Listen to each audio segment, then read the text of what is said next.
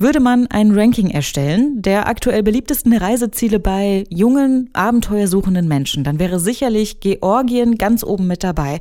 Schöne Landschaft und die Hauptstadt Tbilisi ist mit den Techno-Clubs das nächste Berlin und auch kulinarisch hat Georgien einiges zu bieten, habe ich mir sagen lassen. Aber wie sieht es denn politisch aus in dem Land, das erst vor kurzem noch Schauplatz von Protesten war? Der bisherige Regierungschef Georgi Quirikaschwili ist zurückgetreten und über die Hintergründe des Rücktritts und über die aktuelle politische Situation des Landes im Südkaukasus rede ich mit Thomas Schrapel. Er ist Leiter des Regionalprogramms Politischer Dialog Südkaukasus der Konrad-Adenauer-Stiftung in Tbilisi. Hallo nach Georgien, Herr Schrapel. Hallo, ich grüße Sie. Quirikaschwili begründet seinen Rücktritt offiziell mit wirtschaftspolitischen Differenzen innerhalb des Kabinetts. Das kann ja sehr viel heißen. Was hat denn konkret zu seinem Rücktritt geführt? Wirtschaftspolitische Differenzen mit äh, weiteren Kabinettsmitgliedern haben sicherlich auch eine Rolle gespielt. Es ist kein äh, Geheimnis, äh, dass äh, so seit 2014, 2015 die wirtschaftspolitische Entwicklung in Georgien eher stagniert, beziehungsweise die großen Herausforderungen noch nicht in Angriff genommen wurden. Aber es dürfte sich insgesamt um mehrere Gründe handeln. Und es sind sich Analysten und auch ich übrigens einig darin, dass es vor allem auch eine innerparteiliche Auseinandersetzung ist. Quirikaschwili, der bisherige Premierminister, der äh, vor zwei Tagen zurückgetreten ist, hatte bisher ein relativ gutes äh, Verhältnis äh, zu der ja, grauen Eminenz äh, hier im Land, also dem Oligarchen Ivanischvili, der also auch hinter der Partei äh, Georgischer Traum steht. Aber das äh, Verhältnis war schon seit einigen Monaten getrübt. insbesondere konnte man sich nicht darauf einigen, wie man beispielsweise seit einigen Wochen mit den Demonstrationen, die aus zwei unterschiedlichen Gründen äh, stattfanden, wie man damit äh, innenpolitisch umgeht. Äh, und dort äh, hat es äh, einigen Schaden gegeben. Und offenkundig äh, ist dann innerhalb des Kabinetts, was bedeutet auch innerhalb der Partei, sind da Differenzen aufgetreten. Die Partei, von der Sie gesprochen haben, von Quirikaschwili, nennt sich Georgischer Traum und die gelten als pro-westlich. Was hat sich denn seit seinem Amtsantritt 2015 vielleicht im, im Hinblick auf die europäische Integration Georgiens getan? Naja, man kann auf alle Fälle sagen, dass äh, die Partei, die sich zwar in erbitterter äh, Gegnerschaft zur form, äh, formalischen Regierungspartei ähm, des äh, ehemaligen Präsidenten äh, Saakashvili befand, dass diese Partei aber die außenpolitische Linie äh, seither fortgeführt hat. Das heißt also, außenpolitische Linie für Georgien bedeutet äh, eine, ja, eine sehr, sehr starke, äh, konzentrierte Orientierung an der Europäischen Union und an der NATO. Zu beiden Institutionen möchte Georgien also noch näher, möchte noch näher heranrücken und möchte vollwertiges Mitglied werden, obwohl die Partei, wie gesagt, in äh, klarer Gegnerschaft zur formalischen Partei stand, hat sie im Außenpolitischen das Programm bisher jedenfalls äh, weitergeführt. Ist es denn auch der Konsens in der Bevölkerung oder wie stehen die Georgier zur EU derzeit?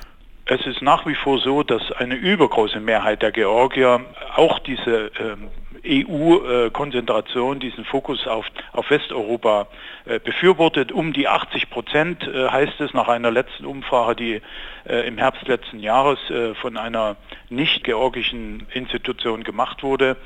Also das äh, scheint nach wie vor äh, relativ großer Konsens zu sein.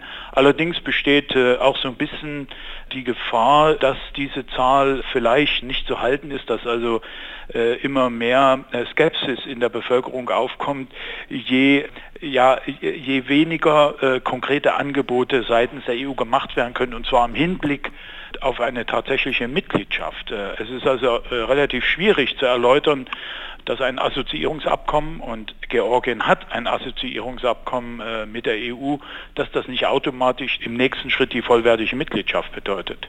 Schauen wir vielleicht kurz noch auf die Beziehungen zwischen Russland und Georgien. Die sind ja auch von Streitigkeiten geprägt, sage ich mal, vor allem um die autonomen Gebiete Abchasien und Südossetien. Wie ist denn da der momentane Stand? Ja, das ist im Grunde genommen, äh, das sind äh, so, sogenannte eingefrorene Konflikte. Also in der Tat, diese beiden Regionen werden von georgischer Seite aus äh, selbstverständlich natürlich als zu Georgien gehörig betrachtet, sind aber seit dem Krieg vom August 2008 de facto äh, abgespalten, äh, stehen auch russische Truppen äh, in beiden Regionen drin. Und äh, diese beiden Regionen sind äh, sowohl natürlich innenpolitisch, also ein, ein großes Problem, aber außenpolitisch auch im Hinblick äh, auf die Orientierung äh, an EU und NATO natürlich ein Problem, weil, weil es eben ungelöste Konflikte sind und schwer, es schwer vorstellbar ist, dass also im Hinblick auf Mitgliedschaft in EU und NATO, dass sich da etwas konkret in einem Zeitplan ergibt, solange diese Konflikte noch offen sind. Und man muss konstatieren, dass da eigentlich in den letzten Jahren nicht allzu viel äh, gelaufen ist. Das Verhältnis zu Russland äh, ist also auf ein, ein absolutes Minimum heruntergegangen. Nach georgischem Gesetz muss mit dem Rücktritt von Quirikashvili ja auch die gesamte Regierung zurücktreten. Jetzt wurde schon neuer Premierminister vorgeschlagen, Mamuk Mamuka Bachtadze. Er ist aktuell Finanzminister. Was passiert jetzt? Wie geht's weiter?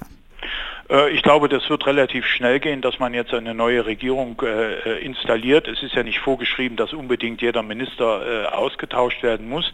Mamuka äh, Bachtadze, ein relativ junger Mann, 36 Jahre alt, äh, der bisherige Finanzminister, ist gestern Nachmittag vorgeschlagen worden als neuer Premierminister. der Staatspräsident äh, Mark Velashvili wird ihn äh, auch dem Parlament äh, vorschlagen. Äh, ich glaube, da wird es keine Probleme geben.